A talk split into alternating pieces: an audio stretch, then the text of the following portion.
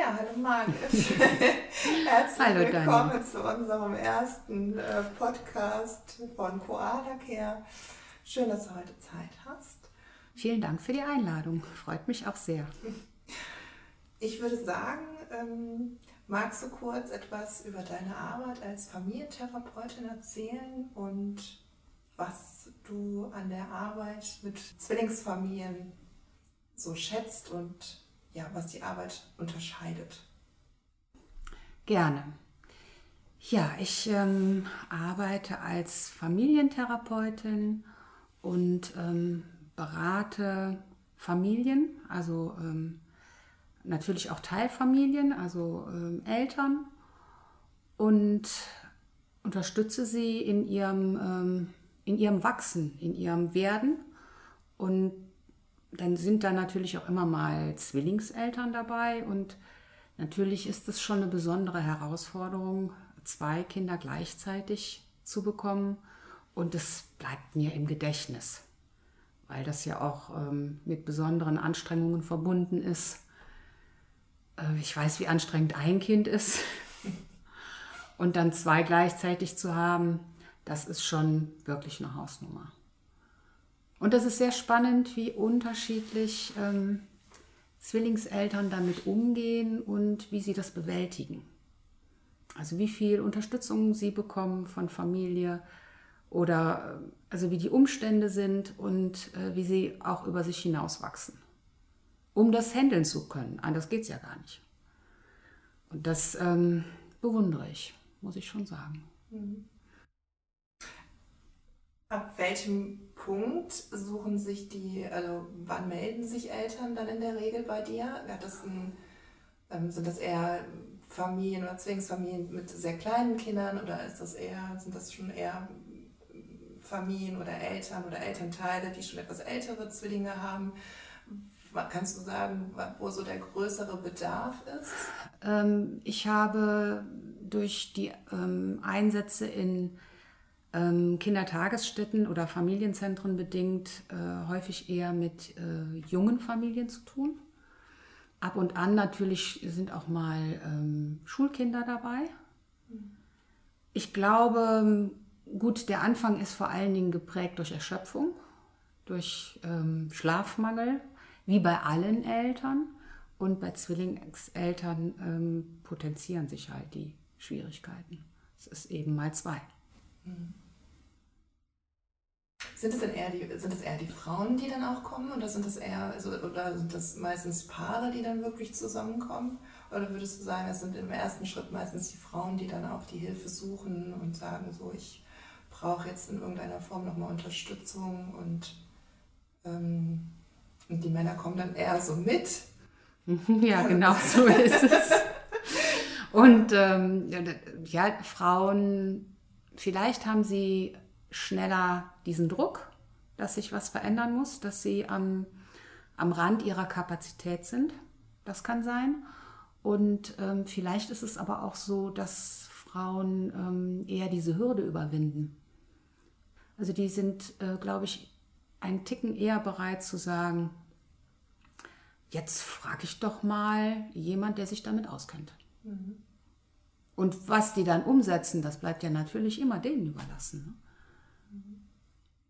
Und wie sähe das, also wenn du ein bisschen nochmal so ein bisschen auf deine Arbeit zurückkommst, wie sieht dann so ein, ähm, die Möglichkeit für dich aus, dann da tatsächlich zu unterstützen als Familientherapeutin? Also was kann man, kann ich dann so erwarten, wenn ich dich kontaktiere, mit welchen Hilfsmitteln du mir helfen kannst? Ähm, was ich in jedem Fall, glaube ich, unterstützend geben kann, ist den Blick von außen aufs System. Also von außen gemeinsam zu schauen, ähm, was genau passiert, was läuft denn da. Das ist für viele schon mal ähm, der erste Schritt, weil wenn man drin ist, dreht man sich mit im Kreis und ähm, sieht gar nicht so sehr, wie viele Möglichkeiten man hat, noch was zu verändern. Also den, den gemeinsamen Blick von außen, das ist Schritt 1. Und ähm, ich glaube, also mir kommt es immer so vor, als wären Zwillingseltern, als wären die so ein bisschen die Schwierigkeiten, die die haben, wie unter so einer Lupe.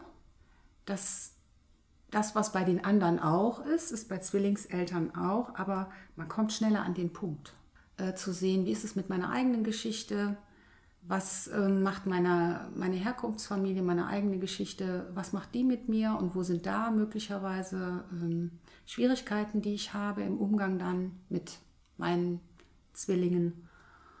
Oder ähm, wenn es ähm, Schwierigkeiten mit dem Partner gibt an irgendeiner Stelle, und wo gäbe es die nicht, ja, das ist ja völlig normal, dass es irgendwo hakt. Und bei dieser ähm, besonderen Belastung wird das halt eher dann zum Stolperstein, wo man ähm, vielleicht mit einem Kind noch eher mit zurechtkommen kann, aber wenn es denn zwei sind, ähm, dann wird man praktisch schneller darauf hin, ja, wie soll ich mich ausdrücken, ähm, getrieben, dahin zu schauen, um was zu verändern. Hast du mal ein Beispiel, so, so ein klassisches Beispiel, wo man am Anfang. Ja, ein sehr klassisches Beispiel wäre zum Beispiel, ähm, der äh, Vater versteht seine Rolle als ähm, Ernährer und Verdiener, was ja bei Zwillingen auch in jedem Fall eine Rolle spielt. Die Kosten sind ja von Anfang an direkt enorm hoch. Also wenn ich nur an die Autositze denke, ja, alles doppelt kaufen. Und an, an vieles, das wissen Zwillingseltern, alles selber sehr gut, was das alles kostet. Ähm, und dann ist es natürlich eine Möglichkeit, sich darauf zurückzuziehen als Vater und zu sagen, ähm, also erstmal muss ich jetzt hier das Geld verdienen, damit das auch alles bezahlt werden kann. Und da ist ja auch was dran, das stimmt ja auch. Und die Frauen, ähm, wenn sie die Kinder stillen, dann sind die ja nun mal rein körperlich als erstes Mal zu Hause und für die Kinder da. Ähm, wenn die dann mit, also eine Mutter mit Zwillingen sozusagen alleine dafür zuständig ist, dann kommt die sehr schnell an den Punkt, dass sie völlig überfordert ist. Mhm. Und dann knallt's. Das tut es in anderen Familien auch, mhm. aber hier sicherlich früher, weil die schneller erschöpft ist. Mhm. Und beide Positionen lassen sich gut nachvollziehen und gut verstehen. Ähm, und trotzdem ist es günstig, wenn früh ein Weg gefunden wird, sich gegenseitig zu entlasten und sich auch gegenseitig ähm, zu wertschätzen. Also die Arbeit, die der Einzelne jeweils leistet. Das wäre so, das ist der Klassiker, das gibt es überall. Würdest du dann auch schon sagen, dass es dann auch eher Sinn macht, dass man zu zweit kommt? Oder ähm, ist das dann schon, ist da schon mal ein Stein ins Rollen gebracht, wenn einer der beiden sich schon mal Hilfe holt. In jedem Fall. Mhm. Also bis, ähm, also es ist ja auch eine organisatorische Aufgabe, also die Kinder irgendwie unterzubringen und sich Zeit frei zu schaufeln, zu zweit zu kommen. Das ist bei Zwillingseltern wirklich ähm, nicht einfach. Und wenn sich einer auf den Weg macht, dann ähm, so, so funktioniert ja dieses systemische Denken. Einer bewegt sich und dann bewegt sich das ganze System. Du hast so einen netten Spruch auf deiner Webseite, habe ich gesehen, mhm. mit dem Mobile. Das fand ich ganz toll. Ja. Die Familie als Mobile und wenn ähm, einer wackelt, wackelt alles. Also wackelt er durch, ähm, durch Krankheit, durch Kummer oder äh, dass jemand hinzukommt oder auch, dass jemand weggeht. Dann wackelt das System, das Mobile. Und so ist es aber auch, wenn sich einer bewegt, um etwas zu verändern dann müssen sich die anderen mitbewegen. Es geht gar nicht anders. Ja, prima. Genau, das war so ein bisschen, wäre auch so die nächste Frage. Was ist eigentlich, was bedeutet Zwillinge für die gesamte Familie? Hm, also, dass man da, also die Großeltern, Tante, Onkel, es ist ja auch, es ist ja, sind aber immer zwei Babys, die da sind. Es ist nicht nur eins, sondern es sind zwei Babys da, die äh, irgendwo betreut werden. Ähm, Hast du da irgendwie auch Rückmeldungen von Müttern bekommen? Ist das eher etwas Positives, dass sie im Prinzip ja auch ein Baby zum Teilen haben, wo man ja sagt, ähm, sonst hat man ja so das eine Baby so für sich, aber bei mhm. Zwillingen ist man ja vielleicht auch, man ist ja einfach auf Hilfe, mehr Hilfe angewiesen und es fällt vielleicht auch leichter, dann auch mal ein Kind abzugeben. Ist, dann, ist das eigentlich etwas, sind die Rückmeldungen da eher entspannter Mhm. Das finde ich einen schönen Gedanken. Es sind ja zwei Babys da, also muss man sich nicht um eins sagen, wer es halten darf. Das stimmt. Ähm, Habe ich mir so noch gar nicht überlegt. Das ist ein schöner Gedanke. Ich glaube, ähm, ja, die Familie freut sich, weil es was Besonderes ist. Es ist ja auch die Frage, wie wird damit umgegangen? Also wird das herausgestrichen, dass es Zwillinge sind durch Kleidung, durch ja, gleiche Anschaffungen oder ähm, wird es eher unterschieden? Das, auch das ist ja auch sehr unterschiedlich zu beobachten, wenn man mal so guckt. Ich glaube, die Schwierigkeit da liegt darin, dass es vielleicht ein bisschen ähm, manchmal etwas unreflektiert passiert, so wie, wie Großfamilie eigentlich immer eher unreflektiert ist. Also gerade jetzt zu Ostern beispielsweise jede Menge Eier. Egal wie hoch der Zuckerkonsum ist, jeder will was schenken. Also vor lauter Liebe, unreflektiert. Und bei Zwillingen ähm, kann das aber äh, dieses, dieses Vergleichen der Kinder, das glaube ich geschieht in in Familie mit Onkel, Tanten, Brüdern und allem schnell unreflektiert und das tut nicht so gut. Mhm. Also immer zu schauen, ähm, der eine macht es so und der andere macht es so und der kann schon das und der kann schon das. Also immer dieses Miteinander vergleichen und nicht so sehr das, ähm, das Kind für sich sehen und gucken, letzte Woche war der so und diese Woche ist er schon so. Mhm. Oder vor einem Monat. Und das ist ja für Eltern auch eine Herausforderung, also für alle Eltern und für Zwillingseltern wirklich besonders. Ich glaube, das ist mit das Schwierigste, das nicht zu tun. Mhm. Weil wer möchte schon immer verglichen werden mit einem anderen Menschen? Also wenn man sich das für sich überlegt, das tut keinem Menschen gut. Was würdest du dann sagen, wann sollten sich Zwillinge Eltern auf diese Fragestellung darauf vorbereiten? Ist das etwas, was sie eigentlich ab dem Zeitpunkt der Schwangerschaft schon berücksichtigen sollten? Die Eltern haben hier eine gewisse, nicht nur eine Fürsorgepflicht, sondern im Falle von Zwillingen vielleicht auch eine Aufklärungspflicht. Du musst, also die Haare müssen jetzt nicht vor den Kindern miteinander verglichen werden oder so. Oder es muss jetzt nicht miteinander verglichen werden, welches Kind schneller läuft oder so. Siehst mhm. du da schon die Eltern auch in der Pflicht, das zu tun, um ihren Kindern da einfach ein bisschen Entlastung zu geben und sie auch ein Stück weit diesem Konkurrenzkampf untereinander zu schützen? Ja, ich habe gerade so gedacht, ähm, zum Glück kommen die ja als Babys auf die Welt und haben ja erstmal an ähm, Pädagogik überhaupt keine Ansprüche, sondern nur an Pflege. Also nur in Anführungsstrichen. Die Pflege ist ja im ersten Jahr das A und O. Und das verschafft allen Eltern und damit auch der Familie ja eigentlich so einen Puffer, so einen zeitlichen Puffer. Die können ruhig erstmal auf die Welt kommen und da ist von Pädagogik erstmal ja nicht die Rede, sondern es geht um Versorgen, um Liebhaben, um Pflegen. Das mit dem Erziehen und mit dem ähm, sich darüber Gedanken machen, wie kann es gehen, das wächst ja dann. Also das kann natürlich jeder tun, wie er es für für gut hält in seiner Familie. Aber ich könnte mir auch vorstellen, ähm, dass es vielleicht auch Hürden aufbaut. Wenn man jetzt von vornherein sagt, oh, da müssen wir alle vorsichtig sein und dann läuft man auf so tönernen Füßen herum, äh, sich freuen, dass es zwei Babys gibt und die Dinge auf sich zukommen lassen. Ich würde es gar nicht so kompliziert machen. Mhm. Kompliziert ist von alleine genug. Mhm. Und in deiner Arbeit in der, in, im Kindergarten, also ähm, wie haben, wird das so gehandhabt jetzt in den Einrichtungen, in denen du ähm, Einblicke hast mit Zwillingen? Sind das Einrichtungen, die sagen, Zwillinge gehen besser auch in getrennte Gruppen und man fördert das direkt eher individuell oder ist es eher so, dass man den Eltern das wirklich komplett frei zur Auswahl lässt und da wirklich bedürfnisorientiert guckt?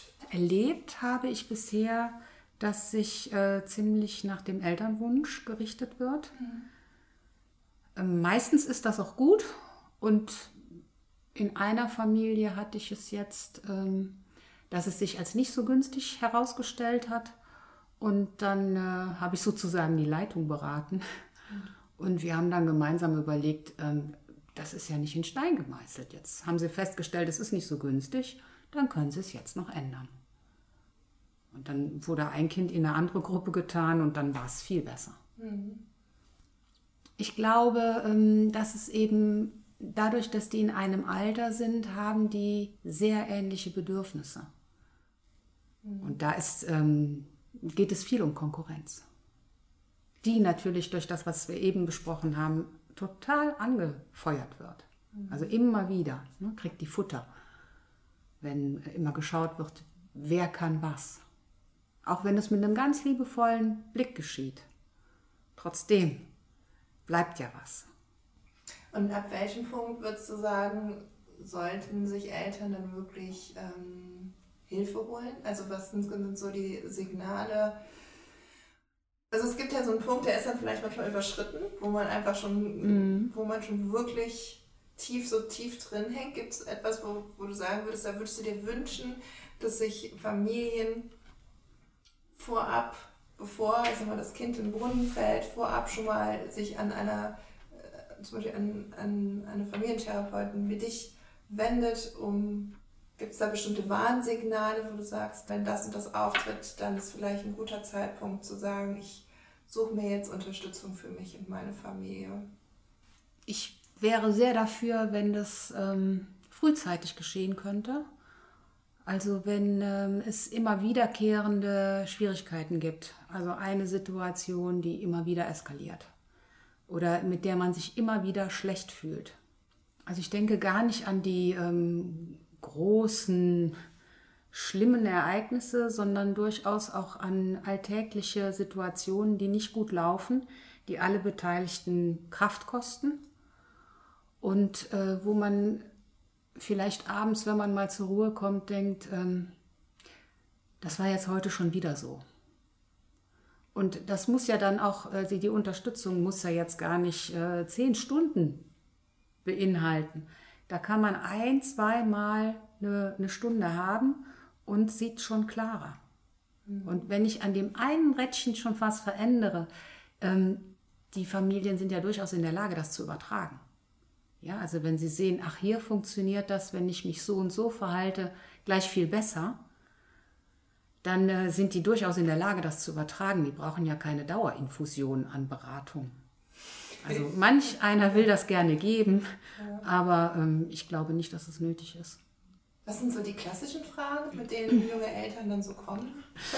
Zeitgleich die Bedürfnisse der Kinder erfüllen zu wollen und darüber die eigenen zu vergessen das kommt dann auch schnell auf so ein Paarthema hinaus, was ja auch in der Natur der Sache liegt. Mhm. Also zu gucken, wie, ähm, wie kann das gelingen, dass noch ein bisschen Luft bleibt für die eigenen Bedürfnisse, die unbedingt auch ab und an wenigstens mal erfüllt werden müssen. Sonst ähm, kann man nicht mit, mit Liebe und Lust dabei bleiben. Bei älteren Kindern ist es schon mal die äh, Rivalität, also Streit der Kinder untereinander. Ja, was ich eben schon sagte, eigene hindernde Glaubenssätze oder Verhaltensweisen, die, die man so von sich kennt und wo man denkt, ah, das habe ich nicht erst seit gestern in mir. Also so alte Päckchen, die man noch aus seiner Kindheit vielleicht mit sich herumträgt. Oder wo man so denkt, ähm, das will ich doch eigentlich ganz anders machen als meine Eltern. Aber irgendwie gelingt es nicht so richtig. Also die Absicht ist da und es ist sicherlich auch gut. Aber es ist nicht so klar, wie mache ich es denn jetzt? Also sowas wie zum, also ich meine, das ist so als Beispiel zum Beispiel, du, isst, du hast deinen Teller aufzuessen. Also, dass man sich bei solchen Sachen eigentlich dann ertappt und dass diese Sache dann zum Problem werden kann, wenn es dann halt immer wieder Streit gibt ja. beim Essen das Kind will nicht essen und man sich eigentlich so dabei ertappt, dass man da so in alten Strukturen mhm. festhängt. Ähm, genau. Ja. Das könnte so eins sein, genau. Ja. Und ähm, wir hatten da ja auch schon mal drüber gesprochen, zu den, dass Zwillingseltern ja auch oft schon während der Schwangerschaft ja in schwierigen Situationen, also öfters in diesen schwierigen Situationen sind, durch zum Beispiel eine künstliche Befruchtung mhm. ähm, oder dass Zwillinge sehr oft auch noch zu früh kommen, also auf die, auf die Welt kommen oder ähm, geholt werden müssen und haben ja da schon eine gewisse Vorbelastung. Siehst du da eigentlich auch einen Bedarf, an therapeutischer Unterstützung für, für Eltern, dass die vorweg, mhm. wenn sie denn in so einer Situation sind, dass sie dort irgendwie abgeholt werden mit professioneller Begleitung oder? Das finde ich gut, dass du das ansprichst, weil ähm, das würde ich mir wirklich wünschen, dass da eine bessere Vernetzung wäre. Also wenn die, ähm, also zum Beispiel, dass längere Zeit ein Kinderwunsch da war, der sich nicht erfüllte, das ist ja schon eine Belastung. Und wenn es dann endlich klappt, dann soll ja auch alles super gut werden. Und dann ist die Motivation vielleicht manchmal auch zu hoch, es so gut zu machen. Und dann wird es irgendwie gar nichts. Oder wenn die Schwangerschaft schwierig war, ähm, man lange, die Frau lange liegen musste oder, oder es irgendwelche Schwierigkeiten gab. Äh, da sind ja viele Untersuchungen, die da gemacht werden. Auch die können ja durchaus belastend sein. Also jedes Mal ähm, die Sorge, hoffentlich ist alles gut. Das ist ja nicht ähm, etwas, wo man so unbedarft einfach diese neun Monate hinter sich bringt. Also vielfach ist es eben nicht so. Und das macht ja was mit diesem Elternpaar. Diese Sorge, die da manchmal ist, die sich mit dieser Freude mischt. Oder bei schwierigen Geburtsverläufen oder ein Kind ist vielleicht ähm, schwächer, körperlich schwächer als das andere, also untergewichtig oder ähm, braucht vielleicht noch eine Weile Unterstützung oder Frühgeburten. Ist ja bei Zwillingskindern doch deutlich häufiger. Und das macht was mit Eltern. Das macht ja ähm, Angst und Sorge, dass auch alles gut geht. Und diese Angst und Sorge ist nicht immer unbedingt dann vorbei, wenn sie de facto vorbei ist, sondern sie wirkt fort. Also das äh, sieht man manchmal an ähm, gesteigertem Pflegeverhalten. Also dass die Eltern besonders gut die Kinder pflegen oder besonders mit dem Essen hinter denen her sind. Und manchmal weit über die ähm, Zeit hinaus. Also ich erinnere da an so einen Fall, den ich mal hatte. Die Kinder waren schon ähm, im Kindergartenalter und die Mutter drängte vor allen Dingen, es waren ähm, Junge und Mädchen, den Jungen immer sehr zu essen. Und ähm, die Beziehung war etwas schwierig zwischen Mutter und Sohn. Mutter und Tochter war in Ordnung, aber Mutter und Sohn war schwierig. Mhm. Und nachdem wir das aufgelöst hatten, ja, also das, er musste mit einer Sonde ernährt werden die ersten Monate, das hatte die noch nicht verkraftet. Für das Kind lag das schon lange zurück. Mhm. Und wenn das jetzt noch Jahre so weitergelaufen wäre, dass sie immer mit dem Essen hinter diesem Jungen hergelaufen wäre, das ist wirklich ungünstig. Mhm. Im schlimmsten Fall daraus dann schlimmere Krankheitsbilder ja. tatsächlich auch entstehen können, ja. ne? durch so nicht aufgelöste genau. Muster oder Tra Traumata, kann man Traumata sagen auch vielleicht? Ist es, ist es das? Ja, das oder ist ein Wort, das wird auch ein bisschen mhm. inflationär benutzt. Ja sicherlich, es gibt auch traumatische.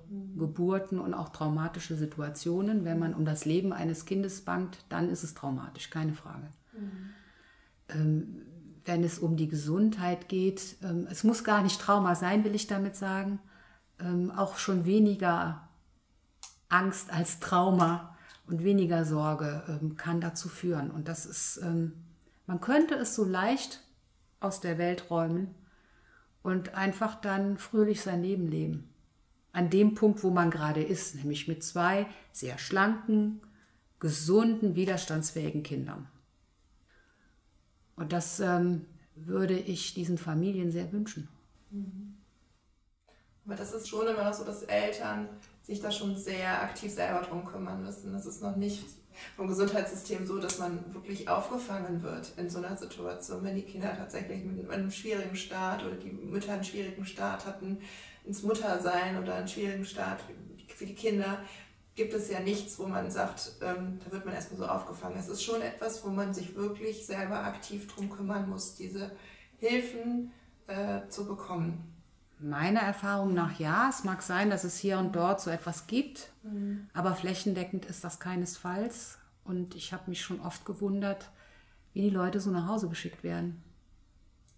Was glaubst du denn, wie man, wenn man jetzt mit dir Kontakt aufnehmen möchte, dass die Hürde da nicht so groß ist? Weil also das ist so, wie, wie kann man das den Müttern irgendwie transportieren?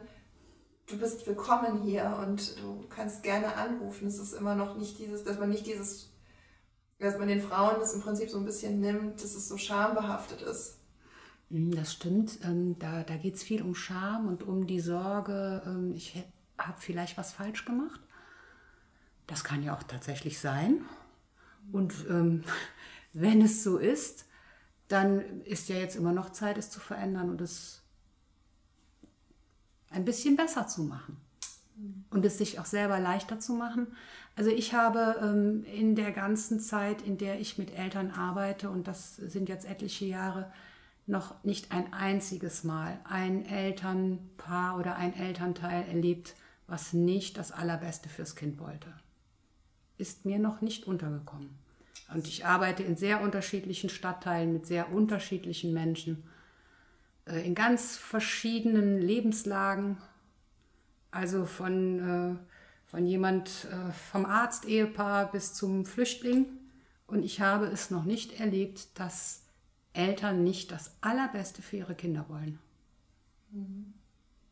Und ja, das finde ich ist, ähm, ist eigentlich Grund genug, ähm, es zu tun, wenn man denkt, ach, es könnte besser laufen. Und auch das Wissen, das heißt jetzt nicht, ich muss mich drei Jahre auf die Couch legen. Das ist, ist ja vielleicht in manchen Köpfen noch so.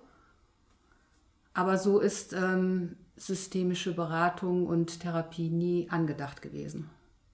Na, das ja, diese Aufklärungsarbeit ist halt noch nicht so. Genau, das glaube ich auch. Das ist in vielen die Menschen, die noch nicht so Kinder in Berührung damit sind, was eine Beratung heutzutage auch ausmacht, therapeutische Beratung, systemische Beratung, das gar nicht so wirklich klar ist, wo ist denn der Unterschied zum Beispiel durch ein, mit einer analytischen Beratung, also mhm. analytischen Therapie, mhm. ne? dass das immer noch zu wenig, ähm, zu wenig Aufklärungsarbeit.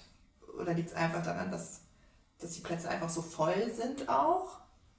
Dass man sagt, man hat eh nicht genug Kapazitäten, wenn man da jetzt nochmal ordentlich die Werbetrommel rüttelt, dann kommen wir nachher wirklich an ein Problem, weil wir einfach mm. das gar nicht mehr auffangen können. Mm. Die Plätze sind, also ich sag mal, auch nochmal einen Therapieplatz zu bekommen, es kann ja sowieso schon schwierig sein.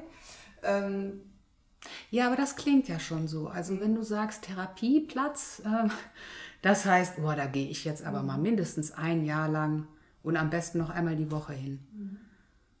Und ähm, also die Menschen, mit denen ich zu tun habe, es gibt schon mal Leute, die ich über mehrere Jahre hin immer mal begleite. So, dann kommen die vielleicht in einem Jahr fünfmal und in einem Jahr kommen sie zweimal. Und dann, also das ist schön zu sehen, wie die so aufwachsen, die Kinder, und wie die Familie so zusammenwächst. Ich finde das sehr schön. Und manche kommen auch nur ein oder zweimal. Mhm. Das ist dann auch eine klare Abgrenzung auch zu deiner Arbeit, dass du halt auch sagst, es sind Sachen, das sind überschaubare Termine und die, man guckt sich das an und arbeitet für eine gewisse Zeit dran, aber es ist nicht so weit ausgelegt wie jetzt eine äh, klassische Analyse. Analyse. Genau, ja. das ist ein großer Unterschied. Mhm. Also es geht auch nicht um die, also es ist ja schon Richtung Verhaltenstherapie, Nein. Nicht. Nein. Also das ist es auch nicht. Mhm. Also, ne, also Analyse, Verhaltenstherapie, das ist komplett anders mhm. als zu dem, was du in deiner äh, therapeutischen Arbeit mhm. dann anbietest. Ja. Das ist ja auch wichtig für Eltern zu wissen, dass man sagt, so, ich kann mir Hilfe holen für zwei, drei, vier Termine und dann äh, habe ich da gute Chancen, dass mein Problem gelöst ist, ohne dass ich ja wirklich da für ein Jahr lang mich da festlegen muss und das vielleicht auch noch über die Krankenkassen und so weiter und so fort alles abrechnen muss. Ne?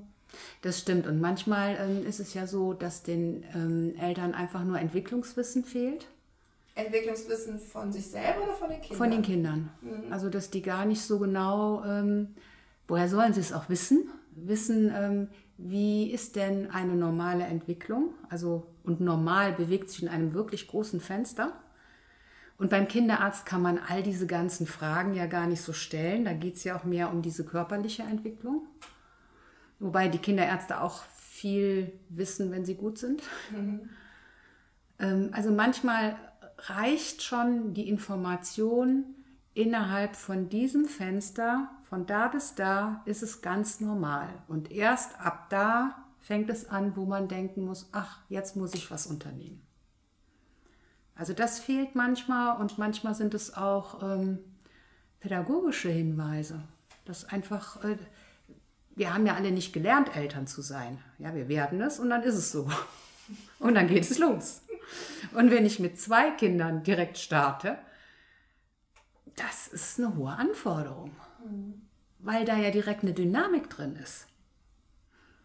Und dass äh, da schon mal das ein oder andere hilfreich sein kann, das liegt für mich total auf der Hand. Und auch, dass es dann nicht so umfangreich sein muss, um hilfreich zu sein. Es kann umfangreich sein, muss es aber überhaupt nicht. Das heißt, also das heißt, du kannst tief gehen, aber man muss nicht unbedingt tief gehen, um, eine, um an eine Lösung zu kommen für das Problem. Das eine schließt das andere gar nicht aus. Das ist so wunderbar. Mhm. Es gibt ähm, Therapiemöglichkeiten, die ähm, sehr tief gehen und trotzdem nicht 10, 20, 30 Stunden brauchen. Gar nicht. Und trotzdem kann man eine Menge bewirken. Das hört sich prima an. ja, das macht mir auch großen Spaß. Glaube ich, dass wir das auch äh, weiter so äh, transportiert bekommen. Dass wenn die, wenn Zwillinge, also Eltern generell, in unserem Fall jetzt natürlich unsere Zwillingseltern, an einem Punkt stehen, wo sie merken, dass sie ein bisschen Unterstützung, Hilfe brauchen, dass es da schnelle Hilfe einfach auch gibt. Hast du für uns zum Abschluss noch eine nette Zwillingsgeschichte, ähm, die dir so in, die dich sehr berührt hat, die dir in Erinnerung geblieben ist? Also an eine Mutter erinnere ich mich, die ich in einem Familienzentrum kennenlernte und die ein bisschen durch ihre Optik mir auffiel, die so ein bisschen herausfiel, weil sie eben ähm, ja offensichtlich schon etwas länger nicht gewaschene Haare hatte und die auch nicht gekämmt waren so richtig. Also die Frisur stimmte nicht so gut. Und die Jeans, die schlotterte um sie herum viel zu weit und abgetragen. Und ich fragte sie, wie es ihr geht und damit äh, ging der Sturzbach los und sie fing an zu weinen und hörte nicht mehr auf bis zum Ende der Stunde vor lauter Erschöpfung. Und dann, äh, nachdem wir eine ganze Weile gesprochen hatten, ähm, regte sich draußen was und sie sagte dann, ah, jetzt sitzt sie wach und ging raus und holte aus dem Kinderwagen, der vor dem kleinen Räumchen, in dem wir saßen, äh, geparkt war, holte sie dann die äh, Babys raus. Und es war ein krasser Unterschied, denn diese Kinder sahen sehr proper aus. Top gepflegt, sauber, der Wagen picobello. Da war aber nichts dran zu meckern. Und das bestätigte meinen Eindruck, ähm, die ist einfach nur erschöpft und ähm, mit der vielen Arbeit und den Anforderungen überfordert. Und kommt gar nicht zu sich selbst. Also sie hätte das gar nicht, ähm, das war so offensichtlich. Und mit der ähm, habe ich dann erarbeitet, wie sie denn sich Hilfe schaffen kann, also wie sie da hinkommen kann der Mann arbeitete viel und war äh, spät oder wenig zu Hause, weil er auch viel auf Dienstreise war. Und die haben sich dann äh, entschlossen, auch ähm, Geld zu investieren in diese Zeit und einen Babysitter sich wirklich zu suchen, der immer kam.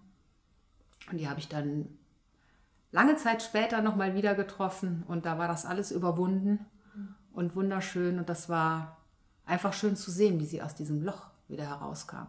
Aber dass sie sich das zugestehen konnte, ähm, dass es jetzt was wert ist, also auch richtig Geld wert ist, sich Unterstützung zu holen, weil ihre Familie hier nicht lebte und sie nicht unterstützen konnte.